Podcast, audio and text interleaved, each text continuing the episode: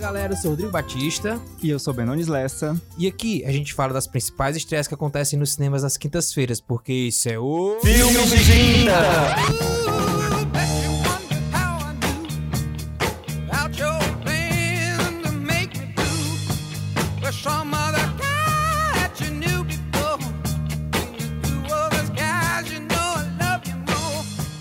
Estamos, pessoas, na nossa vigésima edição. Se você, assim como eu, tem virgem no mapa, muito virgem no mapa, você vai gostar desse episódio, que é um episódio, né, que termina ali com zero, um, um episódio par. Tô torcendo pra que esse episódio seja maravilhoso. Ele não perde a oportunidade de inserir signo nesse podcast. É impressionante. Rodrigo, é aquele ditado: se você veio na minha casa para falar mal de Kate Perry, do 13 e de horóscopo, você veio no lugar errado. Sinto muito lhe falar. E essa semana que passou, né, Rodrigo, foi bem movimentada. Muito. A gente continua seguindo o nosso plano de dominação mundial, né? Isso aí. Isso aí. Seguimos agora para novos rumos. Eu ouvi dizer que você foi numa universidade nesses dias. Pois é, cara, exatamente. Eu fui lá dar uma oficina barra palestra, né, sobre podcasts e, lógico, para divulgar o nosso filme de quinta.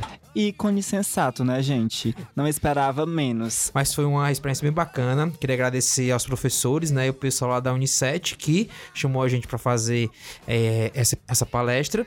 Foi bem bacana, cara, bem bacana. Queria agradecer também, né? Aproveitar eles por esse convite maravilhoso e dizer que Harvard está se sentindo nesse momento muito humilhada, porque ela tinha feito um convite antes, né, pra E a gente. gente recusado, né? A gente Porque- recusou porque a gente acha importante valorizar as universidades aqui do Ceará, né? Exatamente. Até a USP também tentou, mas a gente disse: não, primeiro o Ceará, depois a gente pensa em vocês com carinho, dependendo do valor que vocês forem dar pra gente.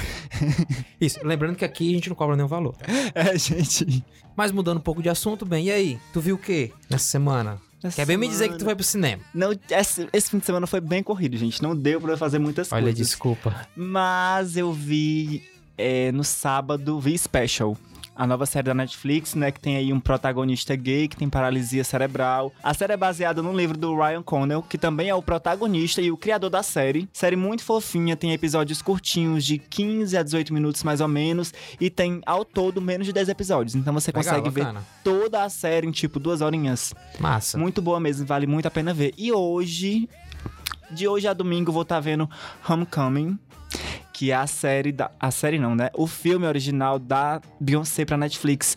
Que é, traz ali os bastidores da apresentação dela no Coachella do ano passado, no Beychella. Tô querendo muito ver. Inclusive, se vocês viram aí, se vocês já viram, mandem os comentários pra gente, que eu quero saber o que, o que vocês acharam. Legal. Já eu, cara, eu assisti somente o The Dirt, que foi um filme biográfico, né? Sim, que conta a história do Motley Crue, que também tá na Netflix. Muito bacana, cara, o filme. É assim, deixa algumas histórias de lado, mas utiliza as principais histórias da carreira da banda, que é recheada de histórias incríveis e bem cabulosas. Sigo achando que a Netflix tem que patrocinar a gente urgentemente, né? É porque a gente ultimamente só tá assistindo coisas lá, É isso, o capitalismo mata a gente, dia após dia.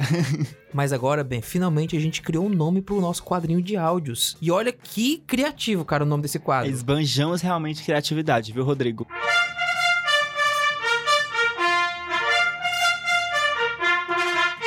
Áudios de quinta. E quem é que, que manda o áudio nessa semana, Rodrigo? Ó, duas pessoas, hein? Dois ouvintes aí assíduos do programa. Um foi meu amigo Bruno Jones. E o outro foi o ex-reizinho Cássio. É, depois tu explica por que é ex-reizinho, tá bom? Sim. Então vamos começar ouvindo o que o Bruno falou. Fala galera do Filme de Quinta, eu me chamo Bruno Jones e gostaria de parabenizar vocês aí que fazem o podcast aí em nome de Rodrigo e Benones, não é isso? Gostaria de dizer que a cada semana que passa o podcast vai melhorando mais e mais e que me serve bastante como um guia, né, semanal aí sobre o que sai aí no mundo cinematográfico aí e nos deixa sempre atualizado. Valeu, um grande abraço. E o segundo áudio é do nosso querido Cássio, que ouve desde o primeiro podcast, né? Lá na edição número 1. Então vamos ouvir o que o Cássio tem a dizer sobre o podcast. E aí, pessoal, aqui é o Cássio que tá falando. É, eu acompanho o podcast Filmes de Quinta desde o primeiro episódio. Uma coisa que eu acho incrível é como, em tão pouco tempo, eles conseguiram definir um formato que funciona tão bem e é tão redondo, assim. Passa o conteúdo de forma direta, fala dos filmes de uma forma bem legal, sem enrolação, só que ao mesmo tempo é engraçado e tem os alívios. Eu sou é, público de consumidor de podcast, então eu tenho até outros como comparativos e sempre alguns me incomodavam justamente a falta de, de atenção no conteúdo e nisso os meninos se garantem muito. Além do mais que eles sempre procuram é, mostrar mais de um tipo de filme. Eles tanto pegam os filmes blockbusters, como pegam os filmes de um circuito mais alternativo. Então é um podcast bem democrático que eles sempre trabalham para deixar ele da forma mais diversificada e atender diferentes tipos de público. Muito obrigado aí aos ouvintes que nos mandaram esses áudios e lembrando que se você quiser ter a sua vozinha aqui vinculada no podcast, é só mandar, certo? Um recadinho pra gente, conversa com a gente através do Filmes de Quinta Pod no Instagram e no Facebook, que aí a gente troca uma ideia e pede para você mandar o áudio e a gente coloca aqui na próxima edição, beleza? Vamos agora para aquela parte chata do programa, né? Coragem, ele tem que ter coragem. Que é o momento bem resumido. Gente, vocês já perceberam que o Rodrigo não perde, né? Uma chance de jogar uma shade. Mas na verdade ele sabe que esse é o melhor quadro desse podcast. Aclamado tá por passando. todos. O tempo tá passando. Meu amor, nota verde no Metacritic, tá? Vai lá procurar. Então vamos lá, né, gente, falar dos filmes mais vistos no cinema no fim de semana passado. Do dia 11 ao dia 14 de abril, né, de quinta a domingo da semana passada, o filme que mais arrecadou foi Shazam, que Shazam, que levou aí, né, para os bolsos da distribuidora cerca de 9 milhões de reais. Em segundo lugar, nós temos um ícone do cinema nacional, né? Eu estava torcendo para que ele ficasse em primeiro lugar, mas infelizmente não deu, que é o de Pernas pro Ar 3. O filme brasileiro arrecadou cerca de 7 milhões de reais. E foi a maior estreia de um filme nacional esse ano, né? Sim. Em terceiro lugar, nós temos Superação, O Milagre da Fé, que arrecadou aí cerca de 5 milhões de reais. Tô achando que esse filme tá tendo um bom desempenho, né? Sim. Em quarto lugar, nós temos Dumbo, que arrecadou cerca de 3 milhões de reais. E em quinto, Capitã Marvel. Fecham aí o top 10 After, A Cinco Passos de Você, Duas Rainhas, Nós e o Parque dos Sonhos, que também tá aí há um tempão, né, em cartaz. Bacana. E só pra lembrar, a gente falou de todos eles. Não. Menos After. E também Capitã Marvel. Ah. Por culpa do Benones que tava viajando no carnaval. é isso, né, gente? Acontece nas melhores famílias e nos melhores podcasts. Mas vamos lá. Vamos ver agora quais são os filmes que a gente vai falar hoje. Aproveitando aí que quinta-feira é pré-feriado. Então você vai ter sexta, sábado e domingo pra ir no cinema e escolher um dos filmes que a gente vai falar agora. E são eles: O Mau Exemplo de Cameron Post, Cópias de Volta à Vida, A Maldição da Chorona, O Gênio Louco e Santos de Todos os Gols.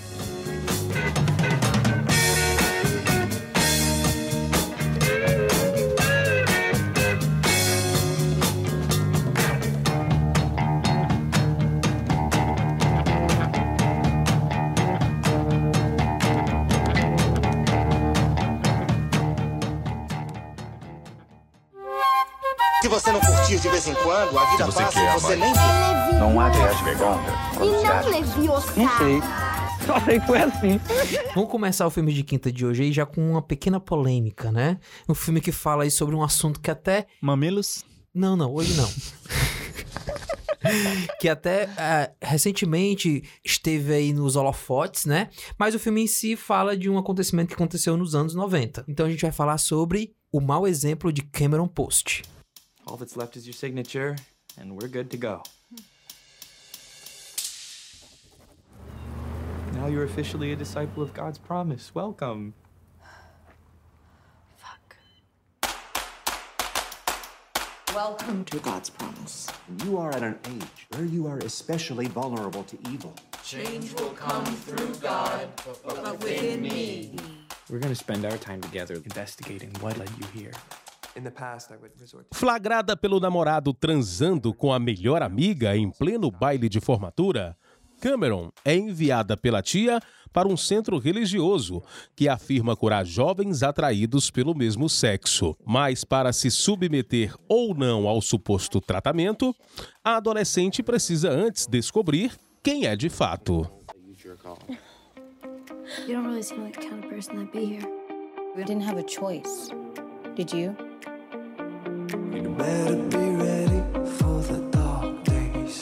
Mean, couldn't we just walk off? And go where? What's worse?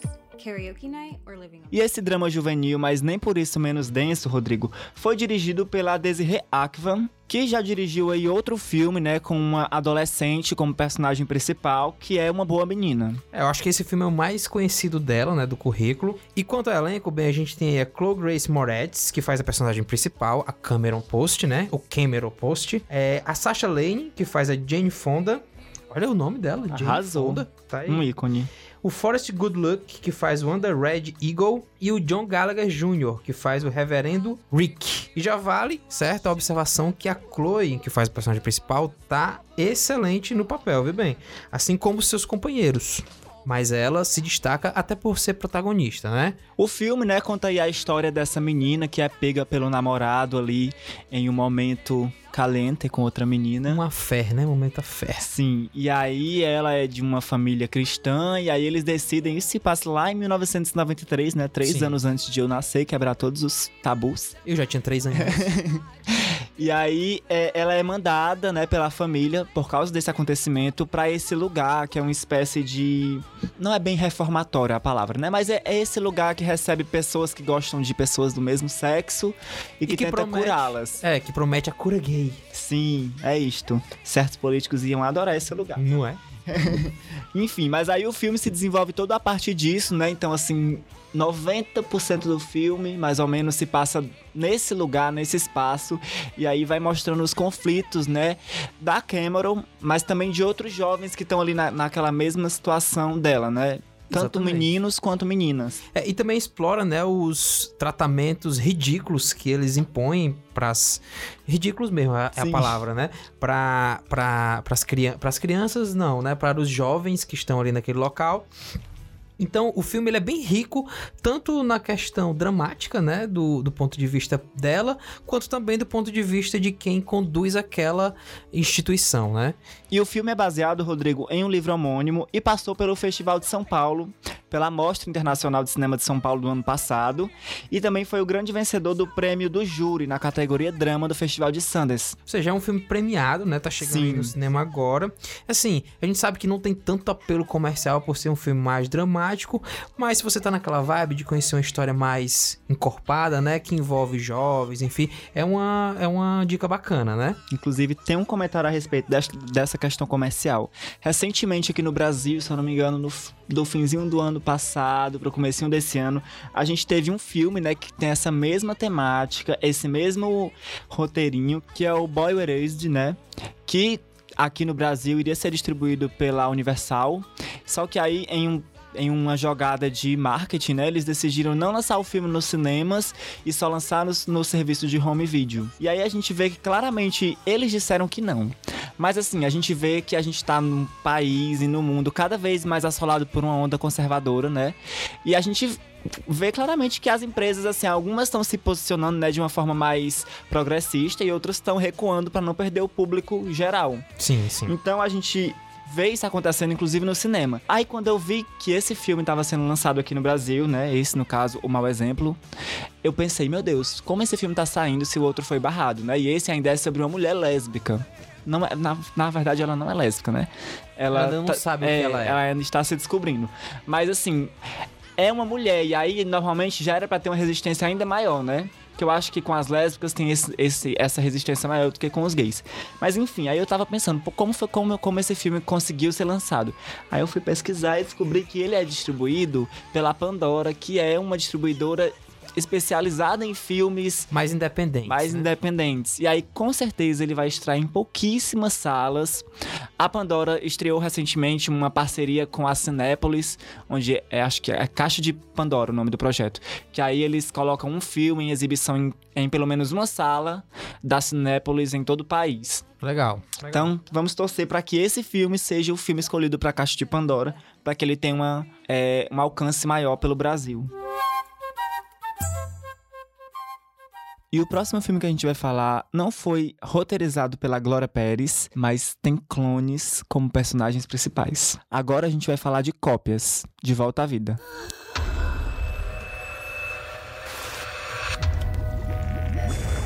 Como pode fazer isso? Tempo desde a morte cardíaca. 7 horas e 15 minutos. Inicia a sequência de mapeamento. A mente humana. O trabalho da minha vida. É o que faz de nós o que somos. Nós. Você tem filhos que te amam e uma esposa que te adora. E nós temos um cientista. Estou prestes a fazer uma grande descoberta. Falta bem pouco.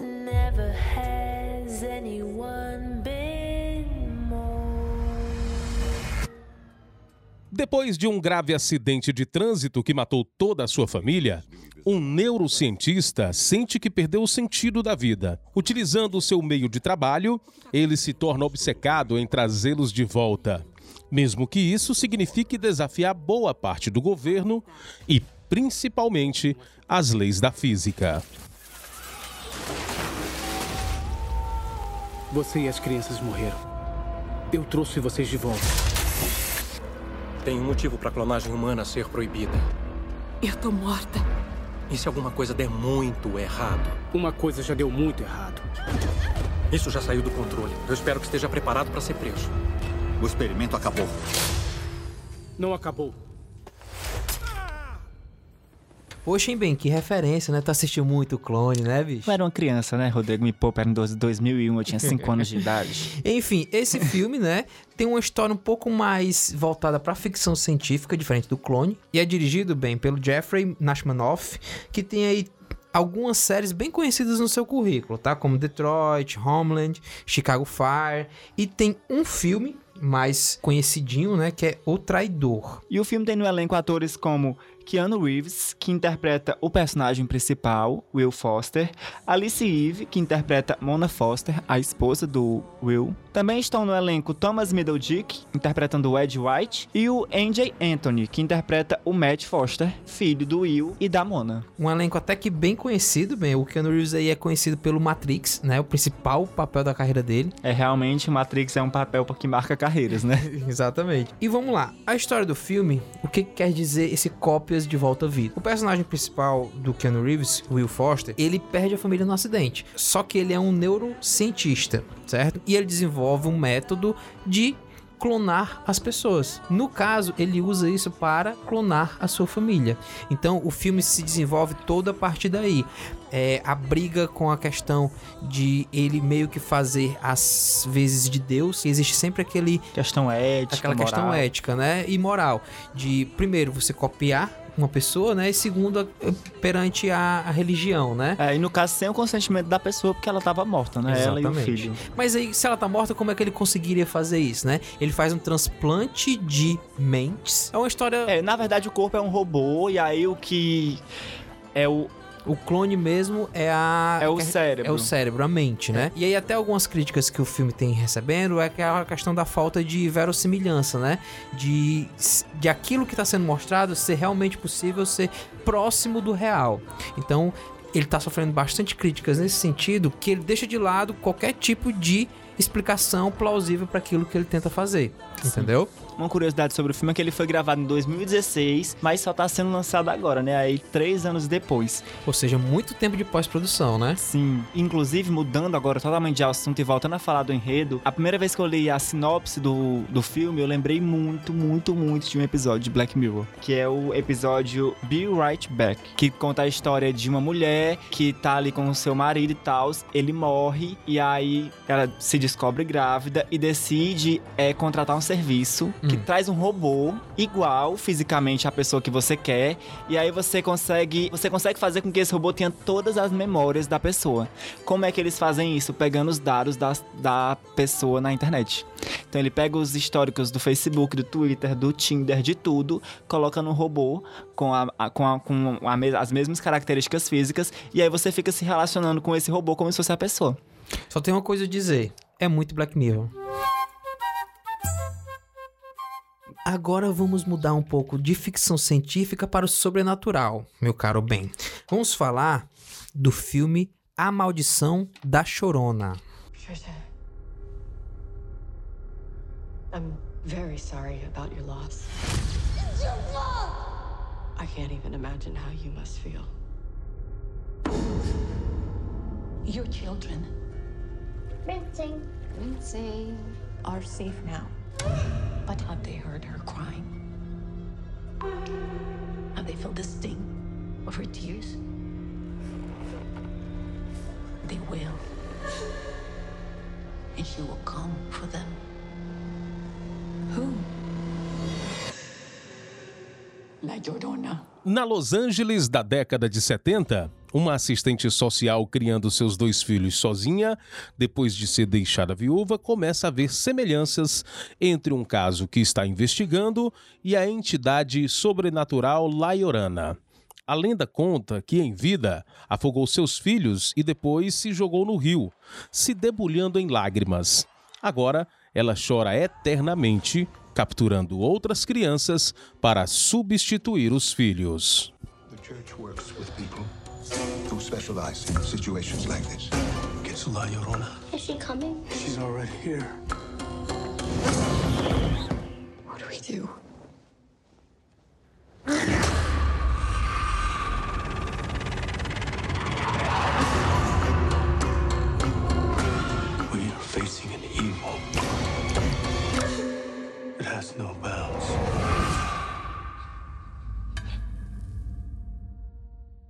E esse filme que é inspirado em um mito mexicano e que faz parte da franquia Invocação do Mal, foi dirigido pelo Michael Chaves, que tem aí no seu currículo o filme The Maiden. É, não é um filme tão conhecido, né? E ele também é meio que um pupilo do produtor do filme, que é o James Wan, que ele vem produzindo todos os filmes aí da série Invocação do Mal. E aí no elenco, bem, a gente conta com a Linda Cardellini, que interpreta a Ana Tati Garcia, o Raymond Cruz, que faz o Rafael Oliveira, a Patrícia Velasquez, que faz a Patrícia Alvarez, e o Sean Patrick Thomas, que interpreta o detetive Cooper. E aí, bem, como você comentou, né? Ele é um filme que faz parte da franquia Invocação do Mal, e ele se assemelha muito à Freira, né? Ele junta é, suspense, terror, com toques de humor, toques de comédia tá bom? Isso não fica tão claro no trailer, né, que a gente viu, fica mais claro é, a questão do terror mesmo. E o filme, Rodrigo, que tem recebido aí, né, críticas de médias para boas da crítica internacional, recebeu três estrelas da revista The Hollywood Reporter, né, lá dos Estados Unidos, e ele vem é, sendo lançado ao redor do mundo, com exceção aqui do Brasil e de alguns outros poucos países, com o título original em espanhol, né? Então ele está sendo lançado lá fora com o título La Lorana. Olha aí, que, que, que pronúncia coragem, fantástica, coragem, cara. Meu Deus, Meus parabéns. La Lorana. Olha, Anitta, é... me ensina, por favor. Olha, o Google, certo? Perde é feio, tá bom? E aí é o seguinte, Bento, se tu gosta daqueles filmes que tem muito jump scare, que são aqueles sustos assim, usando muito som de uma hora para outra, que você chega pula da cadeira, é, você vai gostar bastante, porque ele é um filme que tem muito disso. Inclusive no trailer, tá? Um spoiler aqui do trailer. É, é não se preocupe que a gente aqui não tá dando nenhum spoiler do filme, a gente só tá falando o que a gente viu no trailer e sobre algumas críticas. E um dos pontos que estão sendo bem elogiados, Rodrigo, pela crítica é a questão é, da fotografia do filme e dos cenários, assim, da, da da questão estética. É, da questão estética, dos objetos e tal. Outra coisa que eu achei bastante interessante é a questão do salto temporal, né? Eles começam o filme falando da, da lenda, da história da Chorona lá em 1970, se eu não me engano. E aí depois voltam para os dias atuais para contar a história dessa, dessa assistente social que tá ali investigando um caso e aí que descobre é, que talvez, possivelmente, a Chorona possa estar roubando as crianças crianças, e aí talvez possa estar querendo roubar os seus filhos, né? Achei bem interessante essa, essa questão do paralelo, porque traz a história, né? Que é realmente uma, um mito muito, muito conhecido. Eu, eu não tinha noção de que era tão conhecido, mas eu descobri, fazendo a pesquisa, de que até no Chaves já, fal, já falaram sobre a Chorona. Olha aí, tá vendo? Chaves, como sempre, né? O principal meio principal meio de, de, divulgação da cultura mexicana. Quem gostou, bate palma. Quem não gostou, paciência. RBD não é ninguém. Eu conheço um ouvinte que discorda assim terminantemente. Desculpa, Brenda. E o próximo filme que a gente vai falar reúne dois ganhadores de Oscars para contar a história do surgimento de um dos maiores dicionários da humanidade. E olhe que quando tá falando de maior, não é qualquer maior, né? É simplesmente o dicionário Oxford. Vamos falar de O Gênio Louco.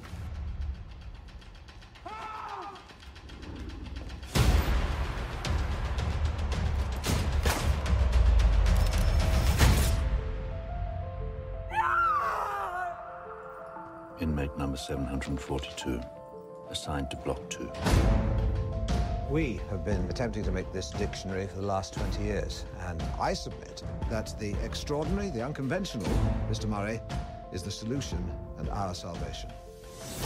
O filme conta a história real de dois homens ambiciosos que tentam concluir um dos maiores projetos do mundo: a criação do dicionário Oxford. Um deles é o professor James, que tomou a decisão de iniciar o compilado em 1857. E o outro é Dr. Minnow, que contribuiu com mais de 10 mil verbetes para o dicionário, estando internado em um hospício para criminosos. Os dois têm suas vidas ligadas pela loucura, genialidade e obsessão. Our gathering so far, we've only just started. William Minor will be struck from all acknowledgements. You so afraid of? E aí, bem, a gente vai para um filme histórico do episódio dessa semana, né? O filme que, como você já adiantou, conta a história da construção de um dos maiores dicionários que o mundo já conheceu. Não é pouca coisa, viu? E aí o filme é dirigido pelo Farhad Safinha, que não tem nada assim muito relevante no seu currículo em termos de direção ele é mais um produtor que um diretor. Esse é o primeiro filme em que ele realmente é um diretor. Mas eu tenho uma fofoca sobre ele que se você continuar ouvindo daqui a pouco, você vai saber qual é. Hum, fiquei curioso. Que, que é isto, né, gente? Quem quer saber de filmes quando se tem fofocas? Mentira! e o filme tem aí como personagem principal, né, o Mel Gibson, interpretando o James Murray, o Champagne, interpretando o Dr. Minor, tem também a Natalie Dormer, interpretando a Elisa Moretti, e o Stefan Delane, interpretando o Dr. Richard Brain. Elencaço aí, viu? Pra quem não conhece o Mel Gibson, não é só lembrar de filmes como Coração Valente, tem o Champagne, né? Como você falou, que dispensa comentários. Sim. E a Natalie Dormer, que participa de Game of Thrones. O filme gira em torno aí, né, desses dois personagens principais.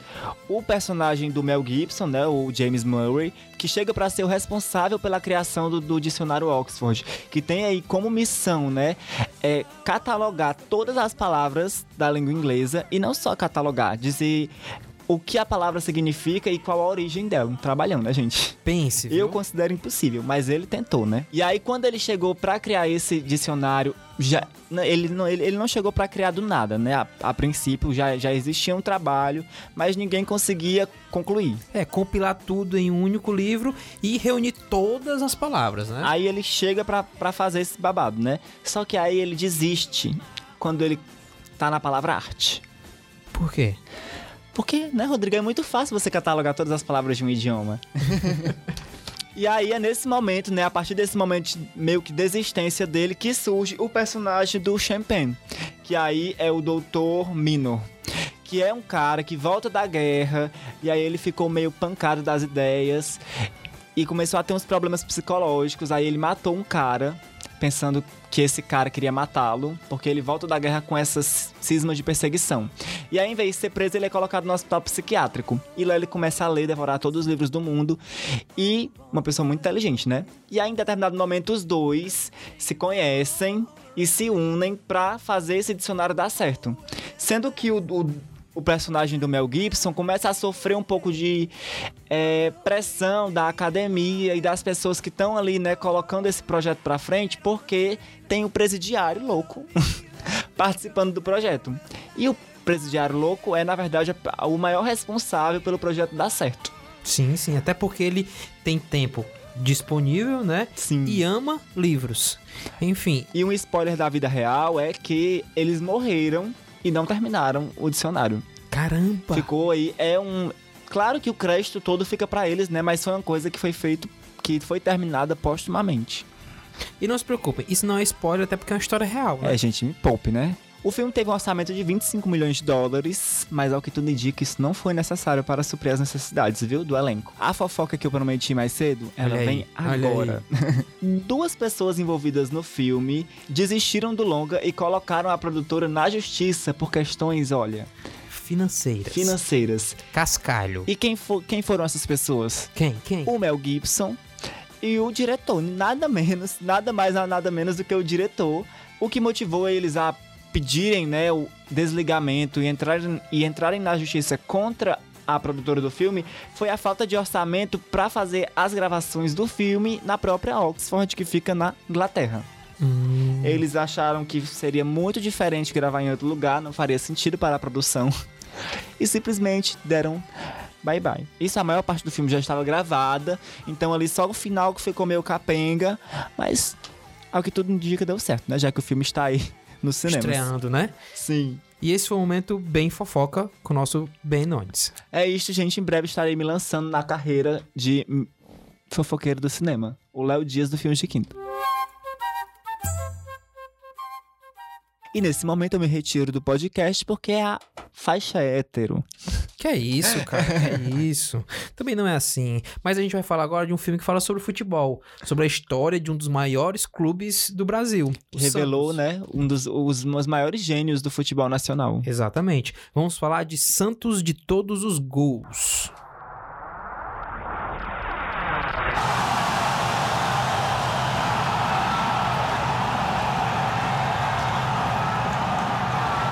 Vezes eu orava para não empatar 0x0. Que golaço! Eu senti que eu tinha que fazer aquele gol. Só que eu senti ali que eu vou chutar e vou chutar e pronto. Você sente isso, entendeu? Ele o Bruno, ele o Bruno, Ricardo Oliveira. Vai sair o gol, vai, vai sair, vai sair. E saiu, saiu mesmo, saiu, gol! O gol é o ápice de qualquer partida de futebol que se preze. O momento de euforia máxima esperado por qualquer equipe. E o time do Santos é conhecido por ser o recordista brasileiro que mais balançou as redes até hoje. Neste ensaio, ídolos como Pelé, Robinho e Serginho Chulapa contam como as suas sensações misturam-se à própria história do clube nos seus momentos mais importantes, dentro e fora de campo.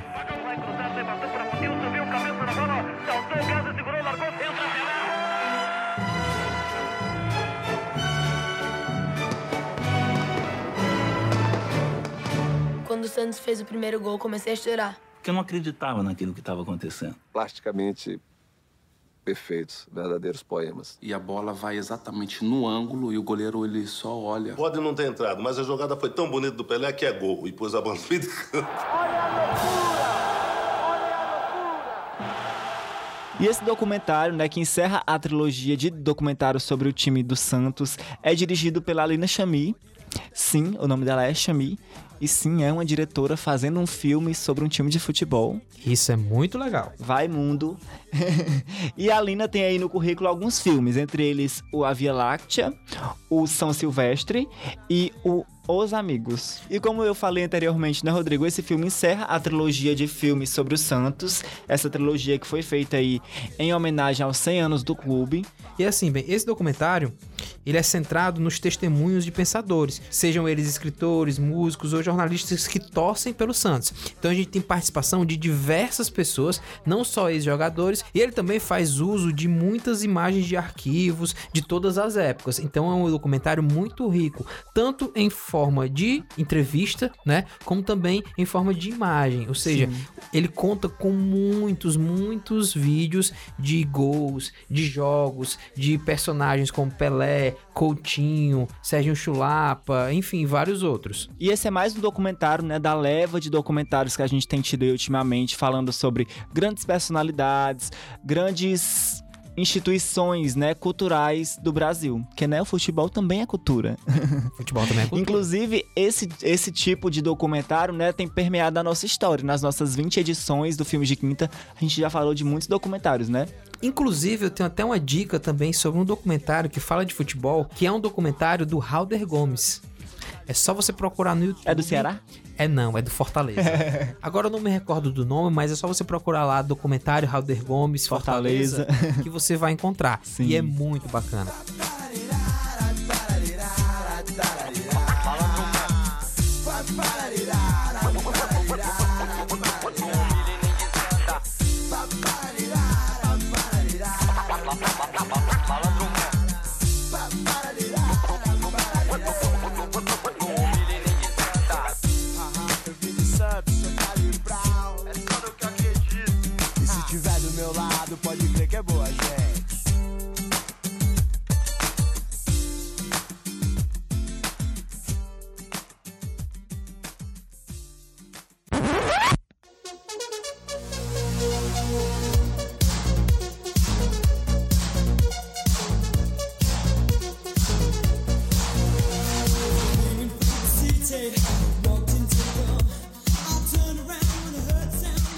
Filme nós encerramos o vigésimo filme de quinta.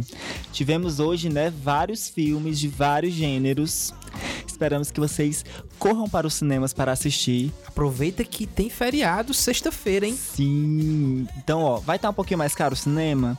Vai estar um pouquinho mais caro o cinema. Mas se você sair de casa, levar ali o seu chilitinho, o seu, a sua pipoquinha, o seu biscoitinho, o seu chocolate, você vai pro cinema e não vai gastar dinheiro com aquelas pipocas caríssimas. Então vamos economizar, vamos aprender a gastar o nosso dinheiro de forma consciente.